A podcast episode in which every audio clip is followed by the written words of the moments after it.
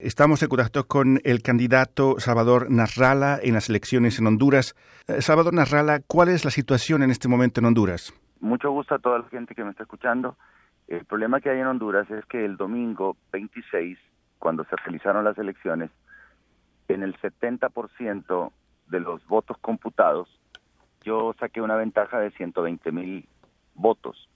Sin embargo, el Tribunal Electoral, que es manejado por el presidente de la República, al igual que todas las instituciones del país, incluyendo a las Fuerzas Armadas, han hecho cambios que no se habían recibido en las actas de las urnas que no se habían recibido y han puesto que en todas las urnas que no se habían recibido ganó él y con eso se está declarando ganador con la complicidad del Tribunal Electoral. Y el pueblo ha salido a las calles, el 80% de la gente está en contra del actual presidente y hay un caos, hay tomas de puentes, carreteras, los comercios están cerrados, están empezando a haber heridos, o sea, una disconformidad general por la injusticia que está cometiendo el tribunal contra mí. ¿Se trata de un fraude electoral? Es totalmente un fraude electoral. Superamos el fraude electoral en las mesas, pese al fraude electoral en las mesas, compraron eh, prácticamente 400 mil votos y pese a esos 400 mil votos nosotros siempre ganamos, pero ahora no quieren aceptarlo y están variando, metiendo actas falsas como que si fueran las, las actas que, corresponden a la realidad y, esa, esa es la situación que hay en este momento aquí en el país. Usted ha firmado un acuerdo con la OEA indicando que se respetarán los resultados de la elección. ¿En qué queda ese acuerdo? Los resultados que sean de las actas físicas comparadas con las actas físicas que ellos tienen. O sea, nosotros queremos que haya legalidad. Si se comparan las actas físicas nuestras con las actas físicas de ellos, y las actas físicas de ellos eh, están, o sea, si las actas físicas nuestras que dicen la realidad son las que valen, nosotros aceptamos los resultados de las actas físicas que tenemos, independientemente de quién gane. Miembro de la OEA, ¿qué posición debería tomar Canadá en este contexto?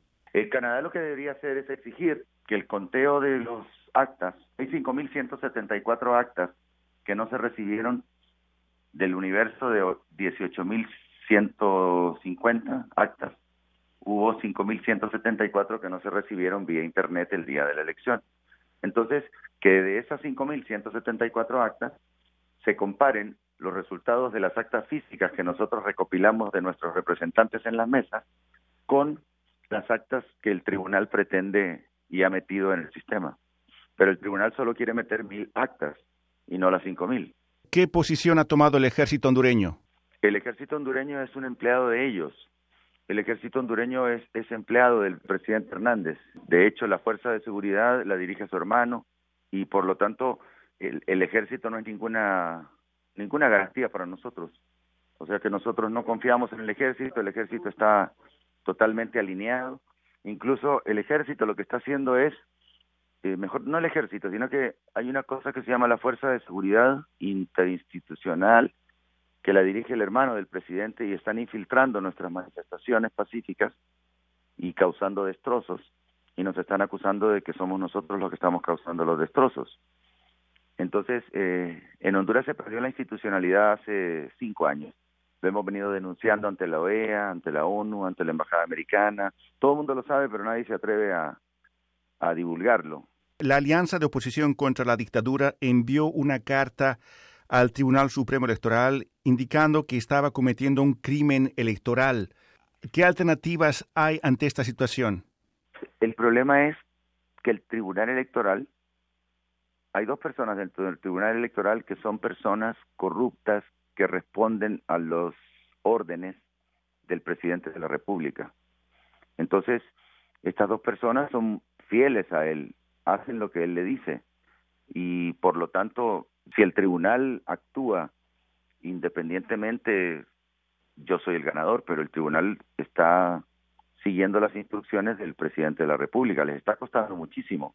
Entonces, de las 5.174 actas que deberían revisar, ellos solo quieren revisar mil, que son las que ya arreglaron. Durante esta semana votaron el sistema, arruinaron los servidores, revolvieron las actas, han hecho un montón de irregularidades. Lo único que puedo lograr de la OEA y es lo que ustedes como país miembro de la OEA podrían lograr, es que se inicie un conteo total de cada una de las 18.000 actas cotejando las actas que tiene el Tribunal Electoral con las actas físicas que tenemos nosotros y podríamos tener de resguardo las actas de otro partido, que el partido que quedó en el tercer lugar, para que se vea cuáles son las actas que corresponden a la voluntad de la gente. ¿Me explico? Lo que ustedes pueden pedir como país es eso. En Radio Canadá Internacional estamos en conversación con Salvador Narrala, candidato de la Alianza de Oposición contra la Dictadura en las recientes elecciones en Honduras. Finalmente, Salvador Narrala, esta movilización que está llevándose a cabo en Honduras, ¿qué cree que va a aportar? Bueno, eh, algunas personas de la empresa privada se han reunido, que también quieren que el presidente se vaya, se han reunido con él para decirle que se vaya, que acepte los resultados, pero él dice que prefiere tener un año de de, situación de reclamo de la gente y no ser sometido a la justicia. Lo que pasa es que él está comprometido en el asunto del narcotráfico internacional. Entonces él sospecha que al dejar de ser presidente y sospecha con con bastantes eh, o sea con bastantes posibilidades de que lo que sospecha sea real de que a él se lo van a llevar por narcotraficante entonces él se está jugando prácticamente eh, su supervivencia como ser humano Salvador Nasraya, candidato a la presidencia de Honduras, muchas gracias por esta entrevista. Gracias. Un abrazo, saludos a toda la gente ahí en casa.